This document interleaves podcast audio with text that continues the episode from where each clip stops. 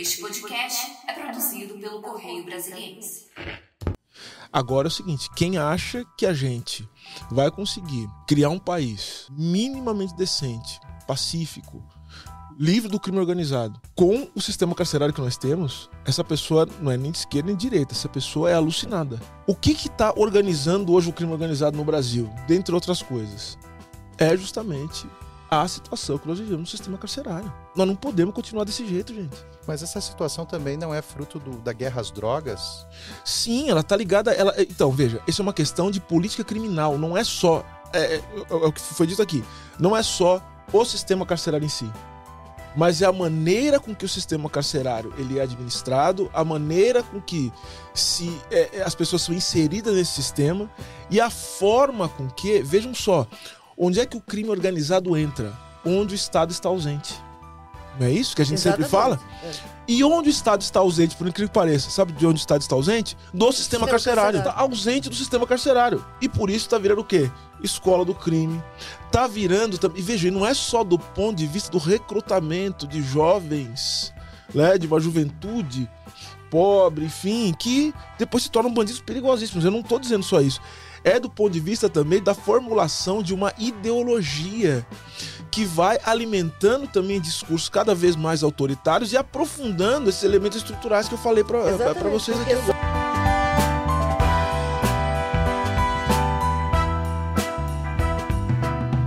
Olá, sejam bem-vindos a mais um podcast do Correio, que hoje recebe o ministro Silvio Almeida, dos Direitos Humanos e Cidadania. Eu sou Mariana Niederauer, editora do site do Correio, e aqui comigo Rosane Garcia, subeditora de opinião, e Henrique Lessa, repórter de política. Ministro, é, a gente vai ter uma celebração importante no domingo dos, do Dia Internacional dos Direitos Humanos. Como está a programação do, do, Ministério? Quais ações foram pensadas para essa data? Em meu lugar, é, eu quero cumprimentar todas as pessoas que nos ouvem, nos assistem. Queria agradecer o convite. Estou muito feliz de poder compartilhar esse espaço com vocês. Bom, 75 anos da Declaração Universal dos Direitos Humanos. Primeiro que é um grande privilégio poder ser ministro de Estado dos Direitos Humanos e da Cidadania do meu país nesse momento de celebração. É, os 75 anos eles marcam uma conquista muito importante é, da humanidade depois de um momento muito difícil em que a própria noção de humanidade ela teve que ser reconfigurada, né? É, depois de tudo que nós vivenciamos né, nas duas grandes guerras, principalmente depois da Segunda Guerra Mundial. Então foi de repensar e onde muitas questões que nós hoje consideramos fundamentais no campo dos direitos humanos se colocaram com muita força, dentre elas a questão racial, né? Ou seja, o racismo passa a ser uma questão é, problemática, podemos dizer assim, passa a ser uma questão relacionada diretamente aos direitos humanos e a luta contra as discriminações, todas elas, sejam quais forem, passam a ser uma questão fundamental na luta pelos direitos humanos, mas mais do que isso, passam a ser um compromisso dos, dos estados em relação à proteção a esses grupos minoritários que são historicamente discriminados. Então, é, nesse sentido, a gente tem que pensar nessa efeméride, é, pensando o que vão ser 75 anos, essa comemoração de 75 anos em relação aos problemas que o Brasil enfrenta. Bom, é, nós temos várias coisas é, programadas, né, desde, desde eventos de comemoração, né, que eu diria que fazem parte de uma recomposição do imaginário social, de, de uma simbologia. Ontem mesmo nós lançamos, a, nós relançamos, né, a Mostra de Cinema e Direitos Humanos, homenageando Silvio Tendler, né, que é um cineasta eh, fantástico, importantíssimo para a história do Brasil e que nos ajudou a entender o que foi a ditadura militar no Brasil. Sim. Essa mostra de cinema também marcou é, também o lançamento do edital do nosso Prêmio Luiz Gama de Direitos Humanos, em que nós vamos homenagear né, é, as personalidades, as entidades que colaboram e muito pela luta pelos direitos humanos no Brasil. É, nessa semana também, é, por conta dessa comemoração, aproveitando essa comemoração que será agora no, no domingo, para também apresentar ações importantes no campo da infância e da juventude. Nós reconstituímos todo o sistema de informação é, da situação de crianças e adolescentes no Brasil, principalmente em relação às crianças e adolescentes, adolescentes que estão no sistema socioeducativo, o CIPIA, né, o sistema de informação, nós reconstituímos. Agora a gente vai poder fazer política pública para as crianças educativas com base em evidência, novamente. Nós reconstruímos também todo o PPCAM. O que é o PPCAM para quem está nos ouvindo? É o Programa de Proteção a, a crianças e adolescentes ameaçados de morte. Né? Olha que coisa absurda. Nós temos no Brasil a necessidade de ter um programa para crianças e adolescentes ameaçados de morte. Nós ampliamos esse programa em mais de 80%. E nós pretendemos levar para os 27 estados do Brasil esse, esse programa, né, que vai ser fundamental é, para para a gente né, proteger as crianças e adolescentes. E além disso, nós também inauguramos as, a escola, as escolas nacionais de criança e adolescente, né, dos direitos da criança e adolescente, que vão ser fundamentais para a formação dos conselheiros e conselheiros tutelares. Então, nós fizemos parcerias com as universidades e, a partir disso, nós vamos é, formar e a partir da formação nós vamos criar toda uma reconfiguração do processo é, de atuação dos conselhos tutelares no Brasil inteiro. Então, essas são algumas das entregas, mas tem a entrega principal, tá? Não falei, tô falando bastante coisa, devo estar esquecendo alguma coisa, mas tem a entrega principal dos 75 anos, para nós é muito importante que vai ser na segunda-feira, dia 11, com a presença do presidente da República. Nós vamos entregar ao Brasil o Plano Nacional em Defesa dos Direitos da População em Situação de Rua. Esse, esse, essa para nós é, é, uma das grandes entregas. E eu, quando conversei com o presidente a respeito disso, eu disse a ele que é, seria muito importante que nós fizéssemos isso esse ano é, e, e, que nós fizéssemos esse lançamento no dia 11. E por que no dia 11, seguido do, do dia em que se comemora os 75 anos da Declaração Universal. Porque eu gostaria de mostrar que as pessoas em situação de rua, elas são parte de uma preocupação que não é uma preocupação é, com uma população específica, não é uma, uma preocupação é, com é, com um grupo né, é, que tem problemas que são específicos, mas é uma preocupação de todos nós. E por isso a gente deveria lançar esse plano para mostrar que essas pessoas são é, responsabilidade de todo o Brasil, assim como todo brasileiro, toda brasileira são de responsabilidade de todos nós, da sociedade brasileira, do Estado brasileiro, que nós temos que cuidar de todo mundo. E se eu não me engano, de... perdão. Pode... Ministro, é assim, é para o nosso ouvinte é, entender melhor, para quem está nos acompanhando, a pasta de direitos humanos ela é muito transversal. Uhum. E sempre fica aquela dúvida nas redes sociais: direitos humanos é algo de esquerda, é algo de direita? O que, que, porque assim, o senhor fala da população de rua, geralmente a gente pensa numa atividade assistencial. E, e, você está nos direitos humanos. Então, assim, o que, que é esse direitos humanos de esquerda, de direita?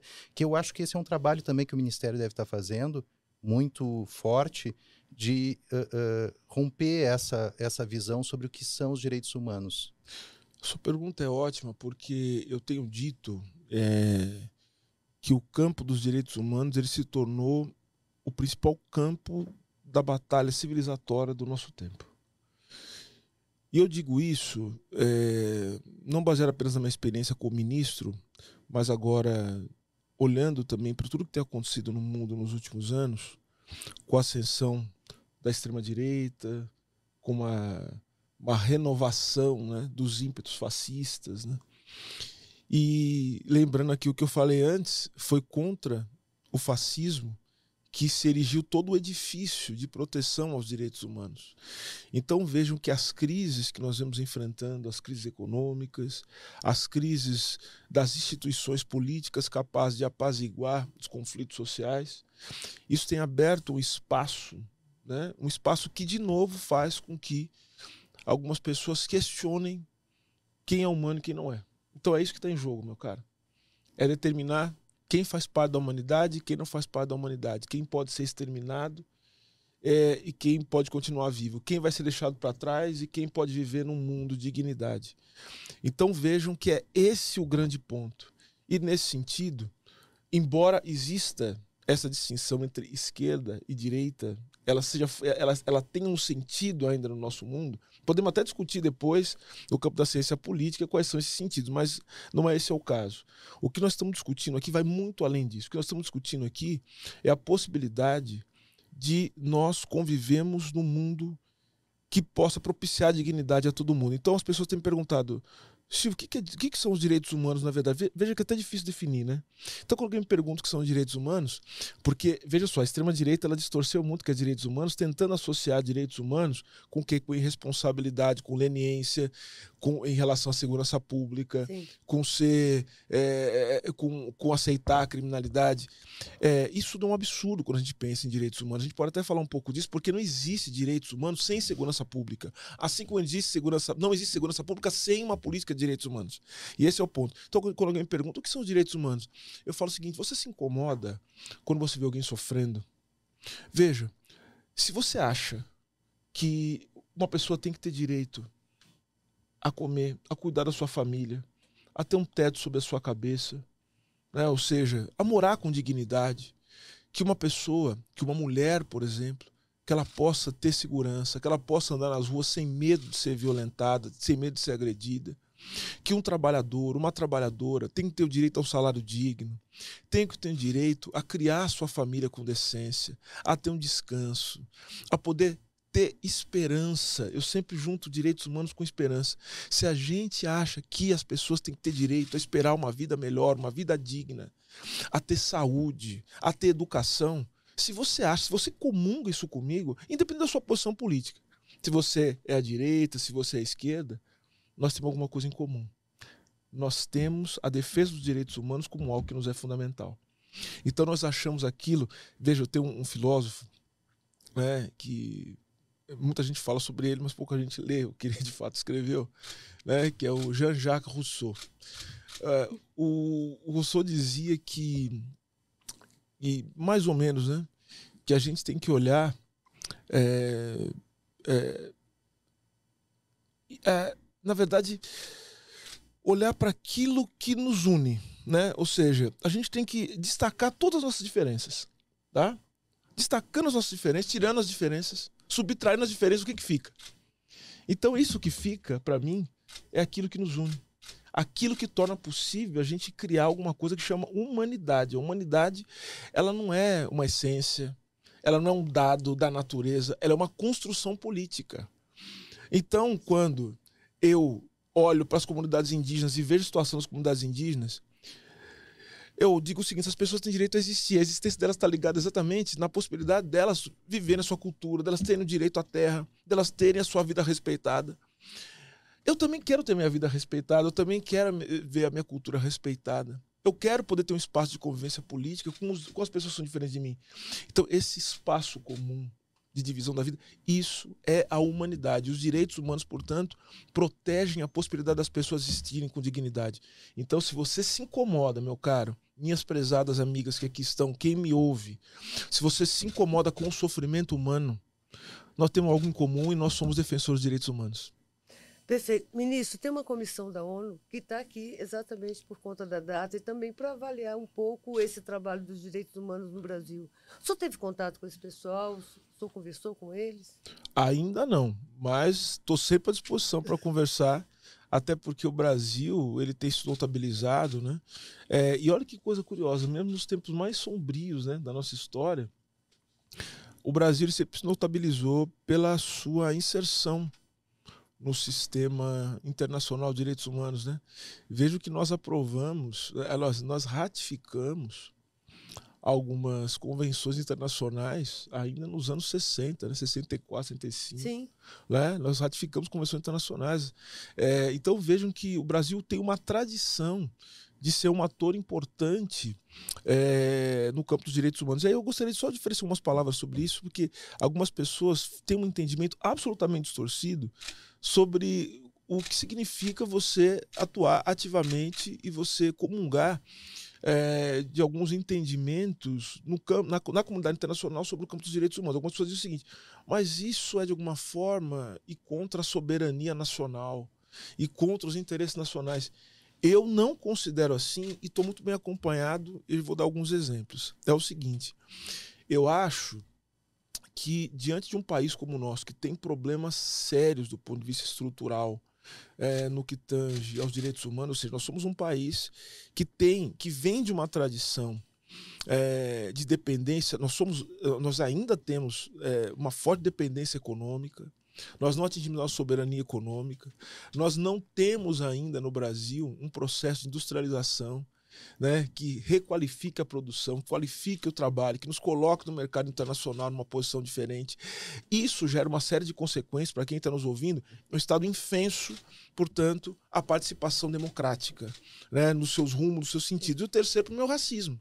Então, são problemas estruturais muito sérios. E nesse sentido, quando a gente vai para o campo internacional falar a respeito disso, vejam que isso de alguma maneira ajuda a pressionar também as autoridades brasileiras a olhar para aquelas pessoas que estão sendo historicamente discriminadas. Veja o caso dos Yanomami, por exemplo, que a gente viu no, no começo do ano. Então vejam que foi a partir de uma decisão, de uma medida cautelar da Corte Interamericana de Direitos Humanos, que foi ignorada pelo governo anterior, ignorada pelo governo anterior, que nós ficamos sabendo de tudo que estava acontecendo no território Yanomami. E outras coisas mais também. A situação do sistema carcerário brasileiro. O Brasil tem uma série de medidas cautelares, para quem não sabe da cautelar, é, medidas provisórias que eles chamam, né? Sim. As medidas provisórias da Corte Americana. É, são uma espécie de decisões liminares dizendo o seguinte: olha, a situação está tão feia que vocês têm que fazer alguma coisa agora. O sistema carcerário brasileiro, ele, ele vai nesse sentido. Então, veja, como uma atuação internacional interessante, ela, ao contrário de, é, de é, de submeter a nossa soberania, ela fortalece a nossa soberania. Porque não existe sentido em falar de soberania sem o povo. O povo tem que ser protegido. O povo é soberano. Então a gente tem que proteger o povo brasileiro. Ministra, é, eu acho assim, é muito absurdo, porque você tem uma maioria, de, a população carcerária é, é, é majoritariamente preta, e uma boa parte dessa população ela está encarcerada sem sentença. Pois nenhum é. julgamento. Como é que se explica uma coisa então, dessa? Eu chego assim, pego o negro e jogo para o depósito? Sim, sim, nós entramos agora num problema muito sério, que é um problema que o Brasil vai ter que discutir com seriedade. O presidente Lula teve a intuição de pensar nisso, mas agora nós estamos vendo que essa coisa vai ficar muito pior. E aí, você me fez a pergunta, falou sobre esquerda e direita. Agora já não estamos mais falando também de esquerda e direita. Agora é o seguinte: quem acha que a gente vai conseguir criar um país minimamente decente, pacífico, livre do crime organizado, com o sistema carcerário que nós temos, essa pessoa não é nem de esquerda nem de direita, essa pessoa é alucinada. Sim. E ela quer, portanto, que o país ela afunde em sangue e fogo. Porque, vejam, a pergunta que a senhora fez aqui, as, as, as, as observações. O que está organizando hoje o crime organizado no Brasil, dentre outras coisas? É justamente a situação que nós vivemos no sistema carcerário. Nós não podemos continuar desse jeito, gente. Mas essa situação também não é fruto do, da guerra às drogas? Sim, ela está ligada. Ela, então, veja, isso é uma questão de política criminal. Não é só. É, é, é, é, o que foi dito aqui. Não é só o sistema carcerário em si. Mas é a maneira com que o sistema carcerário ele é administrado, a maneira com que se, é, é as pessoas são inseridas nesse sistema e a forma com que. Vejam só, Onde é que o crime organizado entra? Onde o Estado está ausente. Não é isso que a gente Exatamente. sempre fala? É. E onde o Estado está ausente, por incrível que pareça? Sabe de onde o Estado está ausente? No sistema, sistema carcerário. carcerário. Olha, eu, o Estado eu... está ausente do sistema carcerário. E por isso está virando o quê? Escola do crime. Está virando também. E veja, não é só do ponto de vista do recrutamento de jovens, né, de uma juventude pobre, enfim, que depois se tornam bandidos perigosíssimos. Eu não estou dizendo só isso.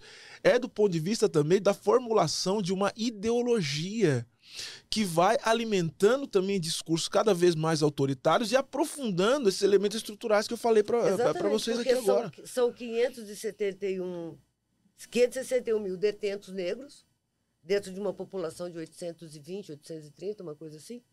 E desses 560 mil, é, 60 mil detentos, 370 mil estão privados de, de liberdade sem, sem, sem, decisão judicial. É mais uma face do racismo, né? E a gente vem Na com verdade, uma... isso, é, isso consolida uma expressão de racismo e de preconceito dentro do sistema. Isso, é isso. Não, mas então, isso aí não serve. Gente, pra, também, de novo, quero me dirigir às pessoas que estão nos ouvindo agora. Isso não aproveita a ninguém. O que acontece dentro do sistema carcerário, isso acaba, é, é, vamos dizer assim, se espalhando para o resto da sociedade brasileira, para as periferias.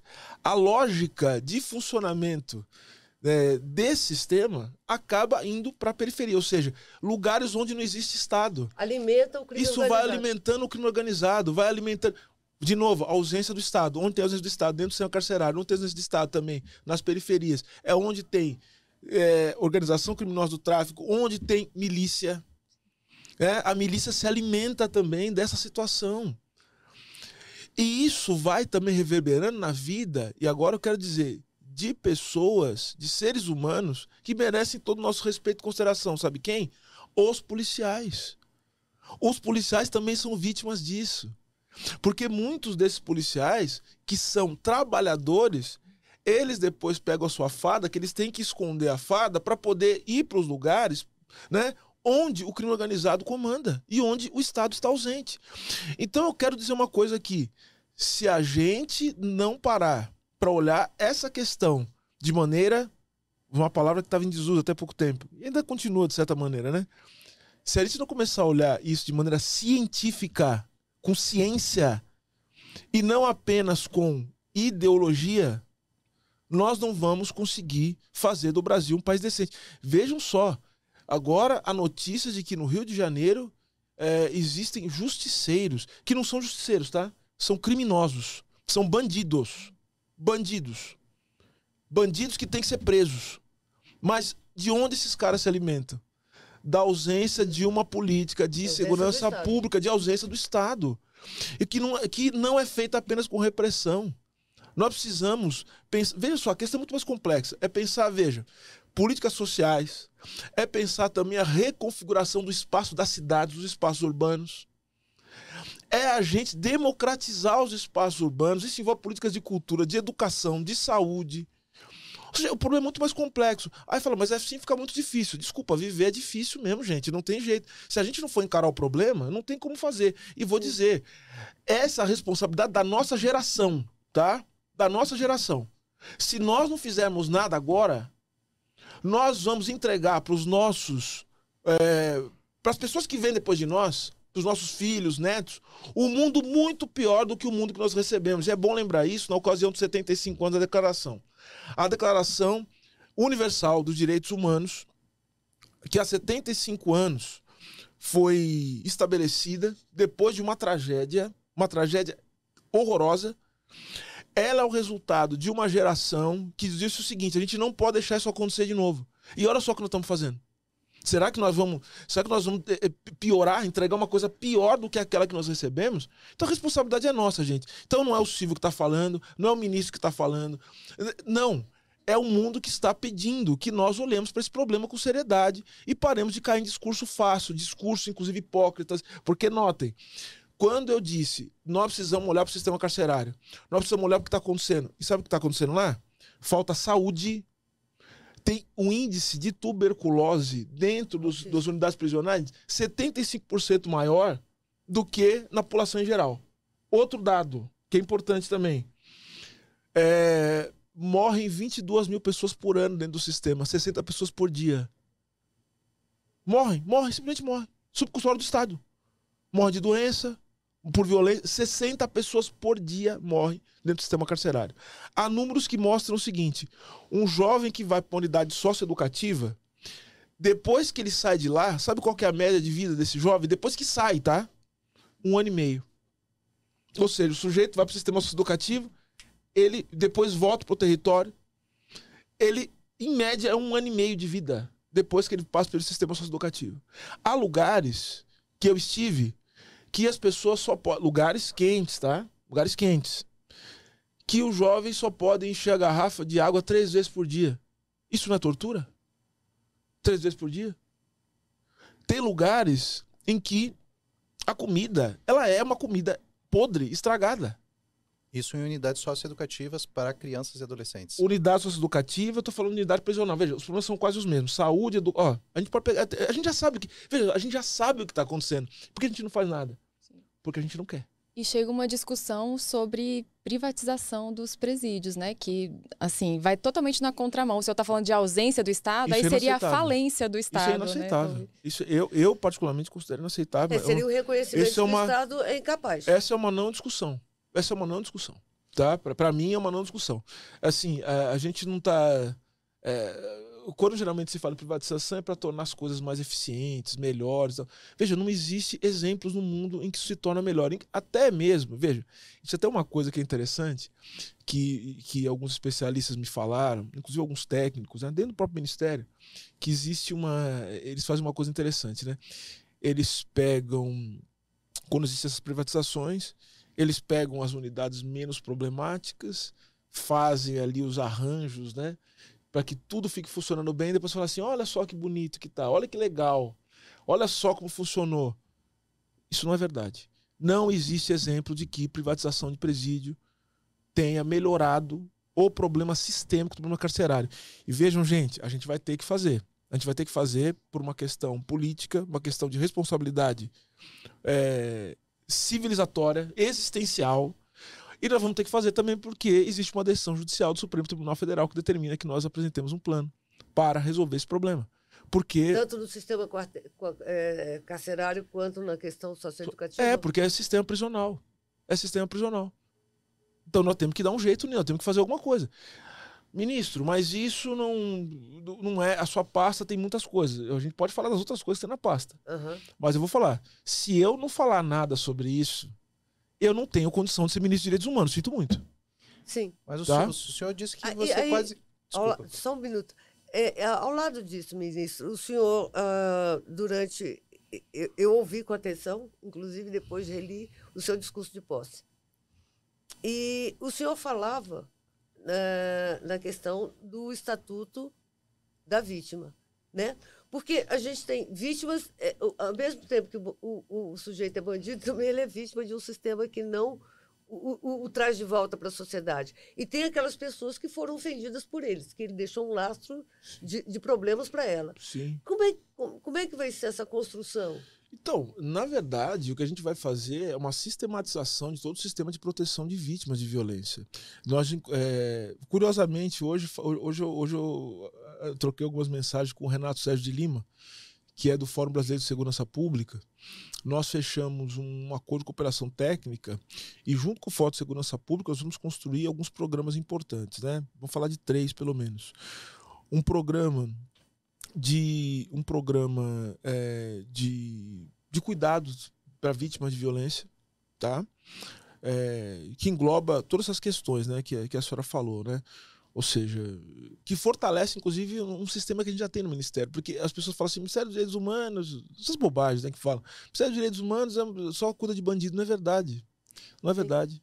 Né? É ter uma visão equivocada. É, não, não, não, não, porque os nossos, o, o nosso maior orçamento é com vítima são os programas de proteção às, às pessoas ameaçadas. São os programas de proteção a defensores de direitos humanos, ambientalistas e comunicadores. São os programas de proteção a crianças ameaçadas de morte. É o, é o, é o que come o nosso orçamento. A gente, só, a gente cuida de, de, de, pessoas que são vítimas, pessoas que são expostas à violência. A nossa secretaria são Secretaria Nacional dos Direitos da Criança e Adolescente, né? que cuida das políticas para a infância a, o, o, nosso foco fundamental é primeira infância. Que bandido que a gente está falando aí, primeira infância. Primeira infância. Depois, pessoas idosas. Nós temos a Secretaria Nacional das Pessoas Idosas. Secretaria Nacional das Pessoas LGBTQIA.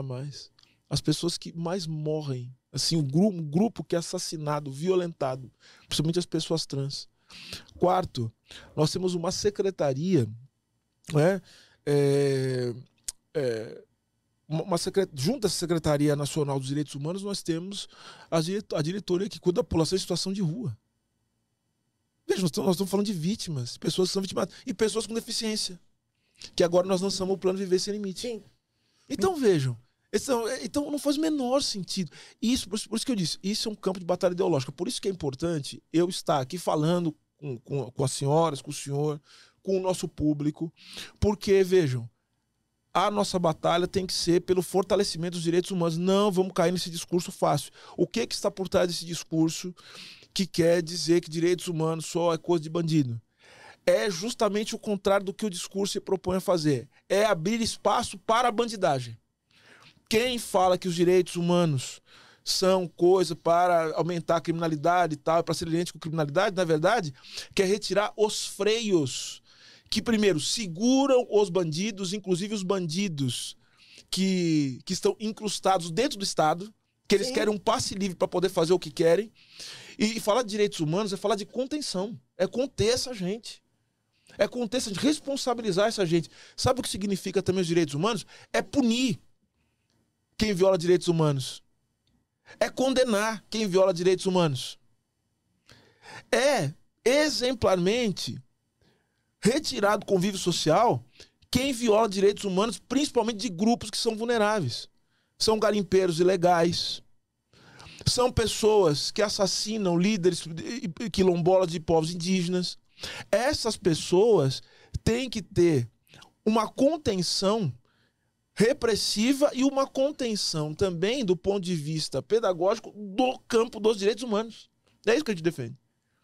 Então, em resumo, quem faz discurso contra os direitos humanos, primeiro, ou não entende que são os direitos humanos, né? E que a gente já está falando aqui bastante, ou então são pessoas que querem abrir alas para a criminalidade e para todo tipo de incivilidade e de barbaridade que caracteriza a história do Brasil. Exatamente. Nossa. Há quem aplauda, por exemplo, quando um policial vai, faz parte de uma chacina e eles são aplaudidos. Eu nem considero que isso é um policial.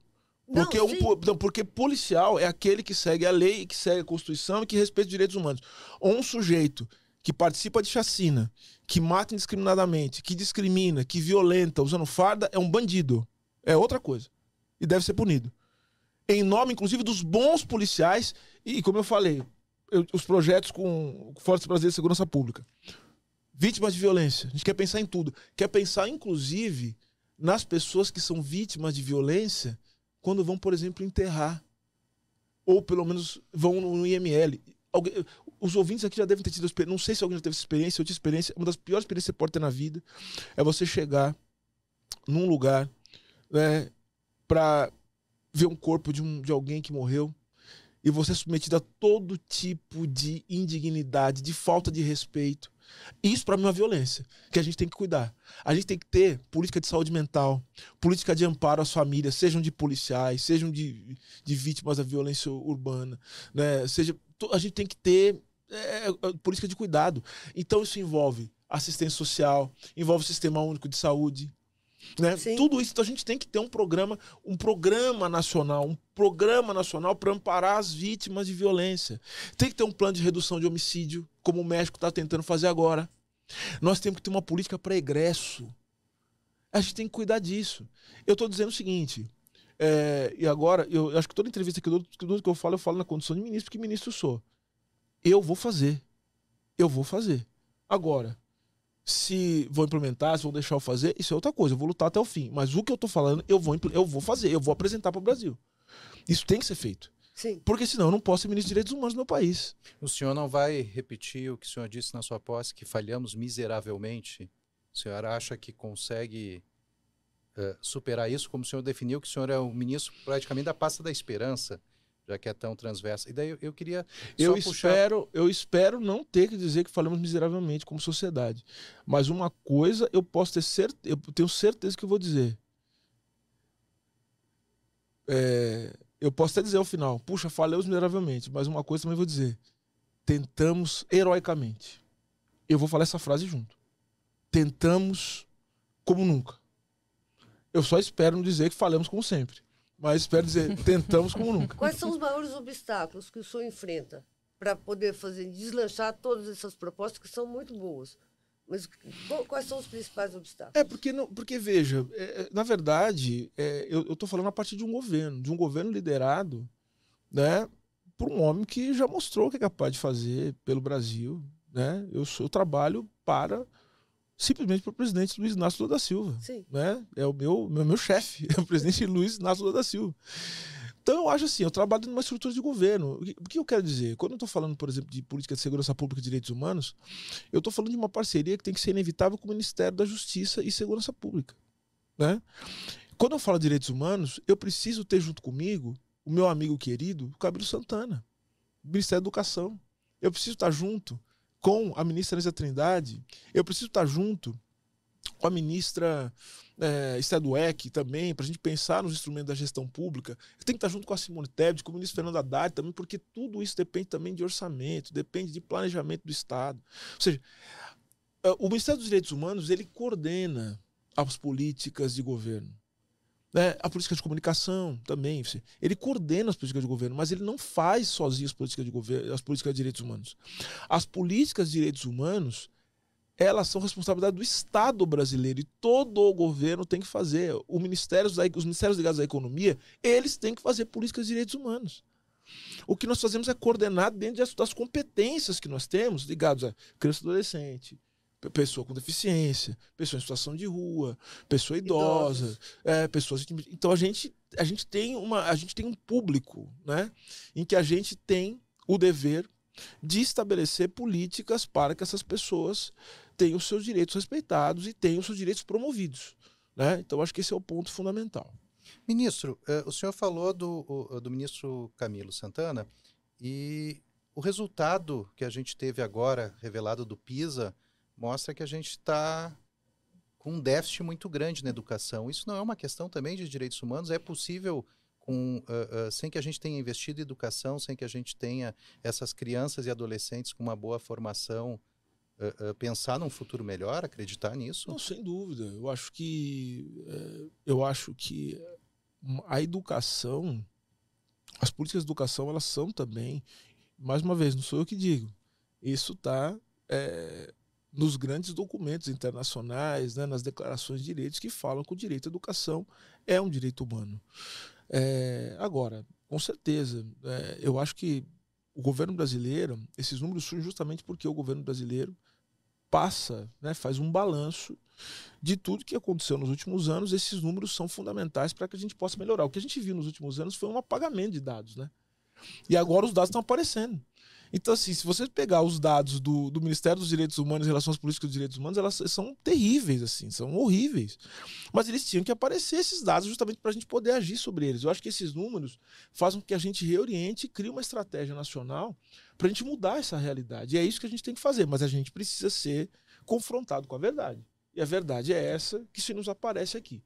Então, diante disso, vamos agir. Não tem como a gente desenvolver um país, porque veja, aquilo que eu falei no início. É... A dignidade das pessoas ela está relacionada a um projeto também é, econômico. Ou seja, não adianta a gente ficar só no campo dessa abstração. Uhum. As pessoas têm que ter comida, as pessoas têm que ter saneamento básico. 40% das pessoas não tem, do, do, do país, 40% dos brasileiros não tem banheiro nem de casa, não tem sistema de esgoto. É, isso aí é um, isso é um descalabro, isso é um absurdo. Né? Então o que a gente precisa fazer? A gente precisa ter um plano para que, do ponto de vista econômico, nós possamos dar uma base material, um suporte material para que as pessoas possam erguer as suas vidas. Mas, para além disso, como diz aquela música, né, a gente não quer só comida, a gente quer comida, diversão e arte, né? a gente precisa também ter projetos no campo do imaginário. Porque, vejam, é, o Brasil precisa ter um, um projeto, né, que está sendo pensado, um projeto industrial, um projeto de desenvolvimento econômico, certo? Só que não adianta, só que não tem um projeto. Um projeto desse não vai nascer se a gente não tiver também um projeto de aprimoramento técnico no Brasil. Então a gente precisa fornecer uma educação, as universidades têm que ser polos de formação né, dos brasileiros que vão operar tecnicamente a construção de uma economia baseada no conhecimento, uma economia do desenvolvimento e agora do desenvolvimento sustentável, que vai olhar para isso. Senão a gente vai ficar dependendo sempre também daquilo que aqueles que vêm de fora trazem para o Brasil. A gente tem que formar, por isso a importância da educação da universidade pública. Agora, a universidade também depende da gente abrir os espaços políticos para que essas pessoas possam trabalhar e sonhar. E também, por isso que é importante que a gente tenha os técnicos tal, mas tem que ter as pessoas também que sejam capazes de pensar o Brasil. A gente tem que criar um Paulo Freire no Brasil, um Anísio Teixeira no Brasil, pensando no futuro. O Paulo Freire, quando ele vem com, com todas as suas ideias, ali num período muito importante, né, que é justamente o pós-guerra, olha que interessante. Né, depois de 45, surgiu toda uma geração que vai ser interrompida pelo golpe de 64. O golpe de 64 foi um golpe contra a inteligência brasileira. Sim. Então, a partir de 45, Você tem, então, toda uma formação, uma geração intelectual de direita, de esquerda tal, pensando o que, que pode ser o Brasil no futuro, pensando no desenvolvimento. Por que, que o Paulo Freire, né? Tão, por que ele é tão atacado? Porque, ele, porque as pessoas falam tanto dele? Porque o Paulo Freire fala: puxa vida, se nós queremos um novo Brasil, nós temos que formar esse brasileiro. O brasileiro, portanto, ele não está pronto. O brasileiro, ele está em processo. Então, os processos educacionais são para criar uma subjetividade ligada ao Brasil. Então, esse brasileiro precisa aprender a ler e escrever. Ele precisa ser educado a partir da realidade dele para que ele possa transformar a realidade dele. A educação não transforma, mas as pessoas que são educadas dentro de um processo educacional que pense o Brasil um novo mundo, elas podem sim transformar o mundo. Então é isso, ou seja, a educação faz parte de um processo, né? que faz com que as pessoas se configurem para transformar a realidade que, que, que as rodeia. Então faz parte, mas tem que ter saúde, educação, não é só isso. Né? Então não adianta você ficar colocando as pessoas na escola e ficar falando, sabe, sem mostrar também as perspectivas desse mundo a partir da educação. É isso. Por isso que eu digo, tem que ter engenheiro, tem que ter matemático, né? Tem que ter tudo isso mas tem que ter filósofo também. Uhum. Tô, é, tem, eu tô advogando em causa própria, tá? eu tô advogando. Tô advogando. também leve letramento étnico racial para a sala de claro, aula. Claro, a gente tem que a gente, a gente tem que produzir um imaginário nacional. Sim. A gente tem que dar alternativas a esse a essa prisão, essa gaiola do presente, esse deserto do real. Você imagina você ficar preso só no presente, pensando o seguinte, gente, como é que eu vou comer amanhã? Como é que eu vou fazer isso o que tal? E trabalho, e vai, e volta pro mundo presente. E essa tem sido a vida dos brasileiros. Você imagina é. esse, esse, esse, pessoal que trabalha de aplicativo. Né? Ou seja, o, o pós-guerra, de novo, né? Olha lá. O pós, tem um monte de problema, tá? Tem racismo tal, não tô dizendo isso. Olha só os Estados Unidos, né? A luta pelos direitos civis é resultado também do pós-guerra lá nos Estados Unidos. Sim. A gente sabe disso. A luta pela libertação da África também. Também. Tá? Mas o que eu tô querendo dizer é, Pós-guerra, as pessoas fizeram um projeto, falaram assim, oh, gente, vamos ter um espaço de trabalho, industrialização, um espaço do sonho, criar uma indústria cultural, né? enfim, aquela coisa toda. A gente está suprimindo até esses espaços. É impressionante. É a gente está suprimindo o espaço das pessoas terem, poderem sonhar. E se não tiver tempo físico, se a gente não liberar as pessoas desse trabalho repetitivo, não vai haver espaço do sonho e não vai haver esperança. Ministro. Ministro, o... recentemente a, a ministra Aniele Franco esteve com a gente aqui conversando. E uh, eu indaguei para ela assim que para mim soa muito ruim.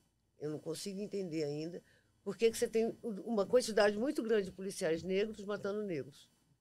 E ela falou assim, olha, uma das, uma, um dos problemas é a falta de letramento étnico-racial dentro da formação da polícia assim como ela ocorre nas escolas, como ocorre nas universidades, e isso é que retroalimenta o racismo. Como é que, como é, que é isso na visão do senhor? É, o, gente, é, é aquilo que eu escrevi na, no, no meu livro, né? O racismo, ele é estrutural. O que significa que o racismo ele não pode ser visto, visto a partir de uma a partir dos sujeitos né? Os indivíduos, portanto, são forjados dentro dessa lógica, né? Em que o racismo ele se torna algo normal. Quando eu falo que o racismo se torna algo normal, estou querendo dizer o seguinte: nós normalizamos, naturalizamos, entre aspas, a distinção entre pessoas negras e brancas. E essas distinções entre negros e brancos, eles têm repercussões na vida e na organização social. E para nós, essa é a sociedade normal, né? Para quem não está vendo, eu estou fazendo, estou colocando aspas aqui, né? Normal porque não é normal, é politicamente construído, mas é internalizado, né? Ideologicamente para nós como se fosse algo natural. Então, vejam, policiais negros, ne os, os brancos, eles são o resultado de uma sociedade racista. Os negros também são. Por isso que pensadores como o Franz Fanon, né, que eu admiro tanto, eles dizem o seguinte: sabe o que a gente tem que fazer? A luta contra o racismo não é apenas a luta contra os atos discriminatórios, mas é a luta contra a lógica que faz com que o mundo seja dividido em negros e brancos. É a superação da raça como um elemento classificador das pessoas. Então, veja, não é de se estranhar que um negro e que um policial negro tenham uma visão vamos dizer, uma visão atravessada pelo racismo que também implica na visão que ele tenha sobre si. A gente não fala tanto sobre autoestima. Não é tão difícil para uma pessoa negra reconhecer-se né, como uma pessoa de valor. Então, muitas vezes, o que acontece? Para que você se sinta parte de um grupo, você precisa, por exemplo, agir como esse grupo. E ser às vezes até mais rígido, para demonstrar o quanto você difere das pessoas que aquele grupo rejeita. E tem também Paulo Freire, né? Quando a educação não dá certo, o sonho do oprimido é se tornar opressor, isso, né? Isso, é uma, isso, é uma, isso é uma dinâmica, né? Por isso que, assim, a gente tem que olhar para os sujeitos, dialeticamente, olhar para os sujeitos, responsabilizar os sujeitos, porque a gente, porque tem muita gente que também quer distorcer as coisas, fala, quando a gente fala que o racismo é estrutural, é que os indivíduos não têm responsabilidade. Eu acho que tem até mais responsabilidade, né? Porque a gente sabe que é estrutural e que a gente tem que prestar mais atenção no que a gente está fazendo. Então a responsabilidade até aumenta do indivíduo. Sim. Né? Então a gente tem que olhar aqui o indivíduo, mas tem que também entender, porque a grande pergunta que tem que se fazer é a seguinte: que tipo de sociedade criou esse tipo de mentalidade, esse tipo de comportamento, que permite, que legitima esse tipo de comportamento? Então tem alguma coisa nessa sociedade que vai reproduzindo esses sujeitos que vão praticando esses atos, né? que não são atos isolados. Então, mais do que olhar, a gente tem que olhar para o policial, que está em sofrimento mental, tá? O índice de suicídio dentro das polícias é muito grande, muito grande. Então, porque, veja, esse tipo de comportamento, esse tipo de coisa cobra um preço muito alto do ponto de vista subjetivo é muita contradição para você aguentar. É muito duro você ter que, é, muitas vezes, se voltar contra pessoas que depois são seus vizinhos, vão conviver com você. Percebe, então? Sim. Isso cobra um preço muito alto. Por isso que a gente tem que cuidar dessas pessoas também. Ao mesmo tempo que a gente tem que ter medidas contra a lógica institucional que vai criando essa dinâmica. Né? Ministro, então, acho que esse é um ponto. Posso pedir assim, uma explicação até para quem está nos ouvindo? O senhor falou do racismo, citando Fanon, que falava das máscaras brancas, os homens negros com máscaras brancas. A própria, a própria constituição da raça ela é social, né? Claro. E o senhor foi muito atacado essa semana na Câmara dos Deputados por uma autodeclaração do ministro uh, da Justiça como pardo, e o senhor foi questionado de uma forma muito agressiva por um deputado da oposição bolsonarista. Eu queria que o senhor tentasse explicar para nós. É, não, não. O que eu explico assim é assim, a única coisa que eu posso falar sobre isso, falo, vou falar duas coisas só sobre isso, só duas. No caso, o ministro Flávio Dino. É, né? é vou falar duas coisas sobre isso. O ministro Flávio Dino é uma das melhores pessoas que eu conheci é, nesse ano. Assim, conheci, já conheci ele há algum tempo, mas é uma das melhores pessoas que eu conheci. Um homem íntegro, uma pessoa e, e, tem uma coisa, né? Quem, quem vê da periferia, quem vê da quebrada, sabe muito bem. É, a gente valoriza muito quem quem cumpre a palavra, gente de palavra, gente que cumpre acordo. O ministro Flávio Dino é um homem de palavra, é um homem íntegro, um homem digno, é um sujeito compromissado com as causas mais nobres do Brasil. Além disso, e agora falo do ponto de vista profissional, é um grande jurista, um jurista incontestável. É, é um homem de muita competência. E se o Senado assim o quiser, espero que o queira, vai ser um dos maiores ministros da história do Supremo Tribunal Federal. Ponto. Agora vamos falar sobre o, fato agora, que aconteceu? Eu acho o cúmulo do absurdo eu ser questionado sobre isso. Primeiro que a pergunta é a seguinte, por que me questionar sobre isso? Pergunta para outra pessoa. Por que, que o Silvio Almeida tem alguma coisa para ele vir me perguntar sobre questão racial para mim? Uma pergunta para outra pessoa. Segundo, eu acho o fim do mundo, o cúmulo do absurdo, o Eduardo Bolsonaro vir me questionar sobre questão racial. Eu não. É, veja, tem coisas que. É tem coisas que não merecem resposta, tem coisas que não merecem consideração, tem coisas que não. Porque assim, são, é, é pura hipocrisia, é, eles não têm nenhum interesse na questão racial, eles não estão preocupados com a declaração, a autodeclaração do, do Flávio Dino. Eles só querem criar constrangimento porque não tem nenhum projeto para o Brasil, não oferecem nada para o Brasil. E, portanto, eu não reconheço moral nesse sujeito para me fazer qualquer pergunta sobre questão racial. Eu simplesmente não respondo e ignoro. É só isso que eu vou dizer. Ministro, O, acho que a sua indicação foi uma das mais celebradas né, para os ministérios. A gente foi muito simbólica também, é, ao lado de Margarete Menezes, que é, teve o ministério voltando ao status de, de ministério, né? Era uma Sim. secretaria no governo anterior. A Aniele Franco recebeu um novo ministério com essa missão tão nobre, né? De falar sobre tratar de igualdade racial e junto com a sua indicação, uma pessoa com uma carreira acadêmica também e para um ministério que também voltou a ter status de ministério que, que não tinha, né? Na, na outra na gestão anterior. Como, como é para o senhor assumir né, essa, essa enfim, essa importante missão, né, que, que retornou agora nesse, nesse Lula 3? É um grande desafio. É, é o segundo maior desafio da minha vida esse ano, porque o primeiro Sim. foi o nascimento da minha filha. e eu também Parabéns, perguntar sobre da isso. Minha, da minha menina, a Nessu. Estou muito feliz que ontem ela, elas, elas estão em São Paulo agora, né? Já foram já para passar as, as, festas de fim de ano. E ontem eu já recebi um vídeo que eu estou vendo em looping, assim, dela. Ela começou a rolar. Ah, quatro meses. Ela três, tá, três para quatro. Ela tá, rolou. Ah. Ela deu uma roladinha, assim. Então, Fala já, um pouquinho do significado beleza. do nome dela. Então, é, o nome dela, o nome dela veio, acho que uns quatro, acho que quatro ou cinco anos atrás. Eu estava assistindo um filme. A gente resolveu assistir filmes africanos, né? Eu e a minha esposa. Estávamos sentados no sofá assistindo, aí tinha um filme, né, um serviço de streaming, aquele mais famoso, né? Vou fazer propaganda de graça.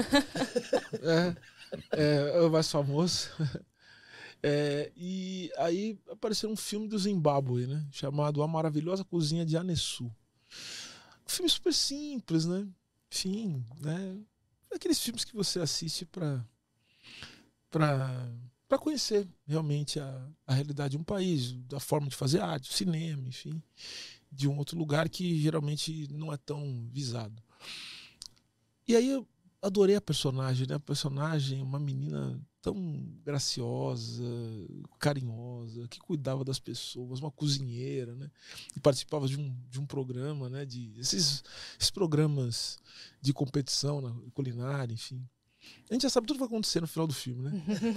Mas eu fiquei olhando, tal, aquilo, e aí eu virei para minha esposa e falei assim, minha companheira, falei, olha, é, se a gente tiver uma filha, eu quero que pareça com essa menina. E quero que tenha esse nome, que nome vamos anotar, Anessu. Eis que a Anessu tá aqui conosco.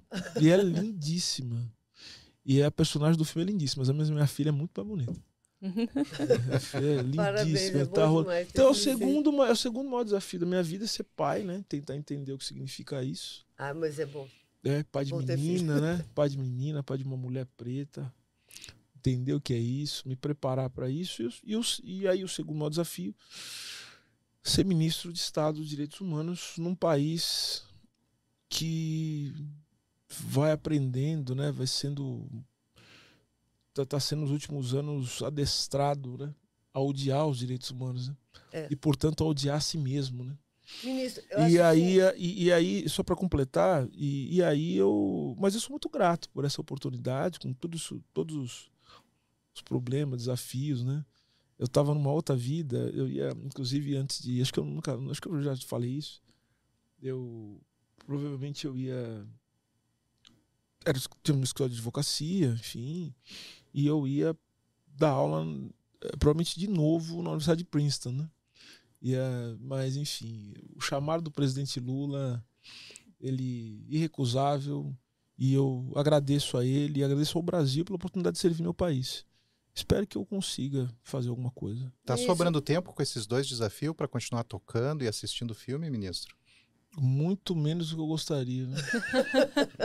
Muito Ministra, menos do que eu gostaria. Os projetos que o senhor traz são, é, são demandas antigas de uma sociedade que vem sendo pressionada, oprimida há muito tempo.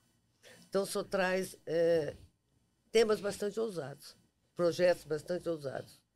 É, até que ponto o senhor poderá contar com um Congresso que é tão dividido e que a gente vê com nitidez que você tem, é, é, é assim, os prós é, aqueles que são favoráveis ao avanço de, de, uma sociedade melhor, com melhor qualidade de vida, mas com mais equidade e, e, e sem tanta. É, uhum.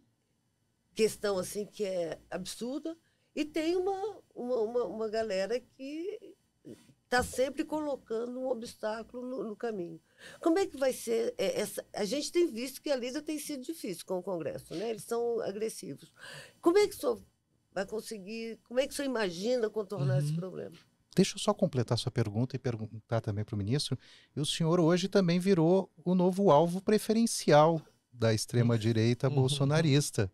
Ao que, que o senhor deve, uh, uh, atribui essa, esse carinho, esse afeto tão grande que o senhor tem é. recebido é. de alguns uhum. parlamentares?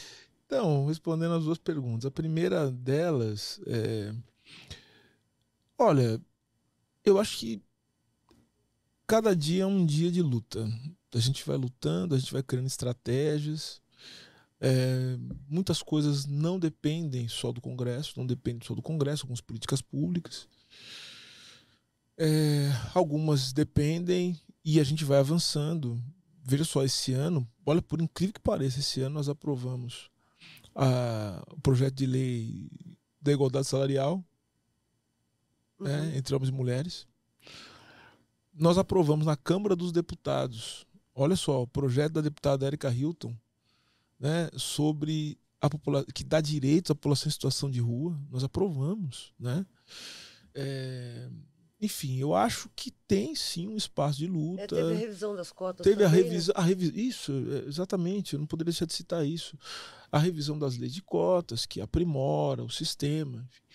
Eu acho que o espaço da política é o espaço da luta, é o espaço do convencimento, é o espaço da pressão, enfim.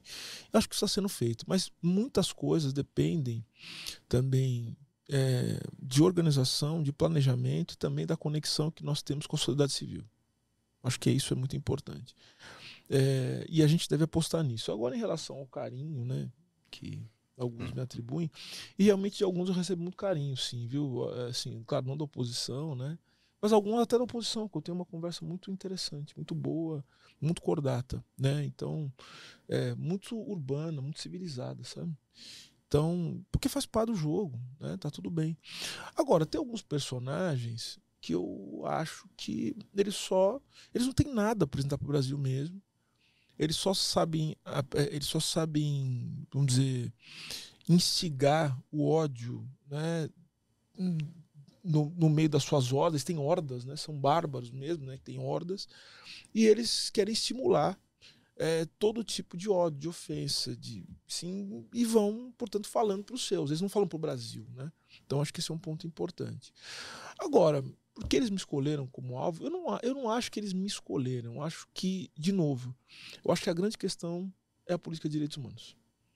Eles notaram que a política de direitos humanos é o lugar a partir da qual eles vão, eles vão tentar, mas não vão conseguir construir o, o castelo demoníaco deles. E não vão conseguir. Porque vejam, qual que é a estratégia? De novo, dizer o seguinte: os problemas do Brasil é porque existe uma política de direitos humanos. A política de direitos humanos abre todo tipo de espaço para é, o que está acontecendo no Brasil, para a criminalidade, quando na verdade é o contrário, né? Ou seja, porque muitos que vêm falar isso estão vinculados à milícia, fazem homenagem para torturador, empregaram, é, empregaram é, assassinos, né? Sim, membros né, de, de organizações criminosas especializadas em assassinato dentro dos seus gabinetes. É, enfim, é, são notórios espalhadores de notícia falsa né? Basta dar um Google, tá? Pega o nome de alguns deles, dá um Google para dar fake news. TSE tirou não sei quantas páginas do ar. Foi tal. Então são. E outra, e são grupos que muitas vezes, é, que eu acho curioso, que eles manipulam não só a noção de direitos humanos, mas eles manipulam até a noção de liberalismo, né? Ou de liberdade quando vezes não gostam de liberdade, eles não gostam do, dos princípios básicos, fundamentais do liberalismo, e a eles tem que ser dado o nome certo. A gente também precisa começar a nomear as coisas, né? São grupos de extrema direita. direita. Grupos de extrema direita e que têm um único objetivo. Primeiro, é, perpetuar a situação de miséria, de pobreza, de desigualdade no Brasil, principalmente de certos grupos sociais historicamente atacados, população negra, indígena, os trabalhadores, trabalhadoras. E o outro propósito é criar um caos institucional é, que os beneficie em seus negócios particulares. Mas eles estão que... defendendo agora o direito da população carcerária ultimamente, ah, sim, não? sim. É, eu estou até surpreso. Eles começaram agora é, a defender os direitos da população carcerária. E eu fico muito feliz e peço que some, se some a minha luta para que não aconteçam as tragédias com eles, né? É, porque agora as tragédias estão os atingindo diretamente. E são tragédias mesmo, e a gente lamenta muito, assim, eu, eu sou um homem que aprendi, a minha criação é essa, de eu não comemoro a morte de ninguém, de jeito nenhum, eu lamento a morte das pessoas, principalmente pessoas que são enganadas por esse tipo de gente, para cometer atos tresloucados, para se jogar contra as instituições democráticas no Brasil, e depois elas pessoas são abandonadas, elas são deixadas, né? por essas pessoas, por esses irresponsáveis. Então, é, é por isso que a gente não pode cair nessa ladainha deles. A gente tem que olhar para os direitos humanos, a gente tem que zelar pela vida das pessoas onde quer que elas estejam, lutar pela responsabilização daqueles que cometem atos criminosos nos termos da lei. Sim. Essas pessoas têm que ser responsabilizadas. Não se pode tolerar a violação de direitos humanos. Não é, não se pode tolerar que um trabalhador que esteja no ponto de ônibus com a sua marmita ali, tal, que que ela seja que, que tomem o celular dela. Isso não está certo, isso não é certo, isso indigna as pessoas. A gente tem que ter uma política de segurança pública para proteger os trabalhadores e trabalhadoras. De novo, sabe o que é isso? Isso é ausência do Estado, tanto do ponto de vista de uma repressão qualificada, mas do ponto de vista também de um planejamento institucional que dê também saúde, educação, oportunidade, cultura, lazer, espaço social, para que as pessoas possam ser o que de melhor elas possam ser, o que elas podem ser. A gente... Ministro, o senhor inicialmente fez um balanço de que foi um processo de reconstrução do Ministério, ou a construção do Ministério de Direitos Humanos, porque não existia. É, o que, que o senhor projeta para 2024? Muitas coisas. Nossa, eu sou um homem de muitos sonhos. É... Olha, 2024, como já falamos, eu acho que é o ano da gente colocar em marcha um, um projeto muito bonito que a gente está querendo fazer agora. É... o nome provisório, tá? São, é o mapa dos direitos humanos, em que a gente vai mapear todas as organizações, movimentos sociais que fazem trabalhos nas periferias, nas favelas, e que são trabalhos que são direitos humanos, mas essas pessoas geralmente não sabem que estão fazendo trabalho de direitos humanos ou não são reconhecidas como tal. Então nós queremos reconhecer. Nós queremos estar junto delas, nós queremos ajudar a fortalecer o trabalho, nós queremos criar uma rede em que as pessoas possam se comunicar, nós queremos criar uma grande rede de defensores, de pessoas que fazem trabalhos concretos de direitos humanos, na área da criança e adolescente, idoso. Vamos ver o seguinte: que está precisando para melhorar o seu trabalho, para ampliar o seu trabalho, como é que a gente faz isso? Então a gente quer criar esse grande mapa, quer unificar os vários pontos do Brasil, os mais remotos, em torno da, de uma política de direitos humanos. Queremos criar uma política de comunicação de direitos humanos também, educação e comunicação de direitos humanos, também fazendo uma rede, né, é, com prêmios, com editais. Vamos lá, alguém fazer um podcast em direitos humanos na quebrada, Vamos lá, então vamos, vamos tentar ver o que, que é isso. Vamos tentar. Então, o senhor vai apresentar isso. o podcast? De jeito nenhum. Nem que eu queria. Vou deixar quem faz isso muito melhor do que eu já. E tem gente fazendo bem melhor do que eu. Nós queremos avançar também com essa política nacional em defesa das vítimas de violência. Isso para nós é fundamental. Outro ponto, nós queremos entregar ao Brasil um, um novo, renovado, um programa de proteção a defensores e defensores, direitos humanos, ambientalistas e comunicadores e comunicadoras. Está sendo feito a partir de um grupo de trabalho, o, grupo trabalho Salles Pimenta, que conta com a participação da sociedade civil. Então vamos entregar isso. Outro ponto, nós queremos entregar a Política Nacional de Direitos Humanos em Empresa. E até daqui a pouco tem uma reunião para falar sobre isso. nós queremos, tomara que dê certo, não é uma promessa, mas é uma. Vamos lutar para isso acontecer. Queremos trazer para o Brasil o Fórum Internacional de Direitos Humanos e Empresa para debater esses pontos. Tem muito mais coisa, tem, bastante coisa aí. Vão ter, vai ter a conferência, depois de muito tempo, vai ter a Conferência Nacional do, da, da, Criança e Adolescente do Brasil, para discutir as propostas é, sobre isso. Vamos avançar. Eu quero, eu quero ajudar a inaugurar todo o Brasil os pontos de apoio à população de rua, que está prevista no lançamento agora. Vamos inaugurar os pontos de apoio é, eu quero estar presente. uma política também de fortalecimento da documentação civil. Tem um monte de gente que está presa, não tem documento, não tem identidade, não, não sabe quem é. População de rua. Então nós começamos a fazer os mutirões, só que mutirão é importante, mas mutirão não é suficiente. A gente precisa ter uma política nacional de identificação das pessoas, até para prevenir desaparecimento forçado, até para ajudar as pessoas né, que estão sofrendo porque alguém desapareceu, que não tem identificação. Essa então, problemática da identificação não é só com a população carcerária. Eu conversei não, com o padre Júlio Lancelotti. População de rua. E disse que isso é um é, não, grande crise. É, então, nós fizemos, nós fizemos ontem, no Rio de Janeiro, um mutirão população em situação de rua né, um mutirão de documentação civil, de registro civil.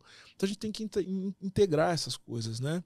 Mas a gente vai ter que usar, aí de novo, diálogo sempre com a saúde, o diálogo com a assistência social, para a gente conseguir identificar as pessoas e dar cidadania, porque o Ministério, o Ministério dos Direitos Humanos e dá cidadania. Sim. Então esses são alguns projetos, mas tem mais coisas, mas eu não eu vou cansar vocês. Interessante uh, que eu estava lendo sobre o Ministério, uh, os indicativos históricos da escravidão também está sendo vai ser as placas? Sim sim. Então a gente tem uma assessoria de memória e verdade do ministério é, que é comandada por um ex-ministro também grande amigo sempre ministro né?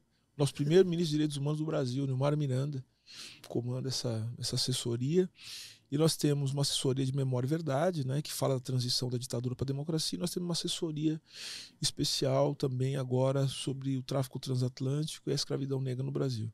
Então a gente está fazendo junto com o Ministério da Cultura, o Ministério da Igualdade Racial, é, nós criamos os pontos de memória da escravidão no Brasil, porque a política de memória é fundamental no campo dos direitos humanos, né? Memória, verdade, justiça, não repetição. E lembrando também que o ano que vem nós vamos ter que lidar com os 60 anos do golpe militar. Exatamente. De 64. Esse é um ponto também.